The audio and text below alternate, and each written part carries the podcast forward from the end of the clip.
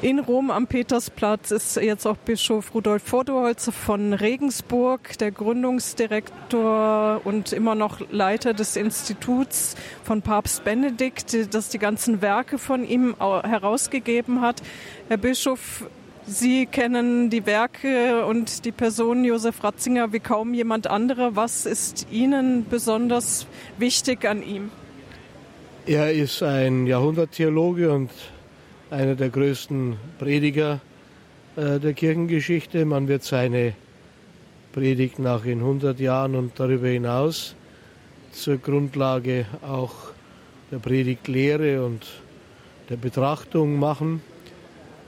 Er hat die verschiedenen Bereiche der Theologie ungeheuer stark geprägt mit Einsichten, die er natürlich selber aus dem Studium der Heiligen Schrift, der Kirchenväter, auch aus der Betrachtung der Liturgie geschöpft hat und aktualisiert und fruchtbar gemacht hat.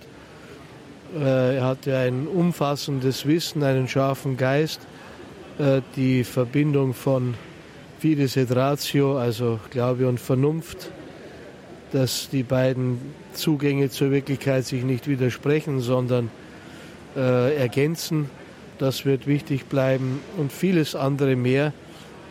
Ähm, wir haben ein großes Erbe hinterlassen bekommen. Haben Sie gerechnet damit, dass so viele Personen jetzt nach Rom kommen zur Beerdigung? Ja, das hat mich nicht gewundert, weil ich weiß, dass äh, Papst Benedikt sehr, sehr viele Verehrer hat. Wir wissen es in Bezug auf das Interesse an seinem Werk.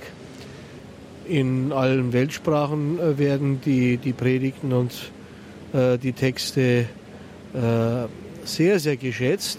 In allen anderen Ländern mehr als in Deutschland interessanterweise. Aber so ist das halt manchmal. Äh, vor allem junge Leute wissen, was sie an Benedikt XVI.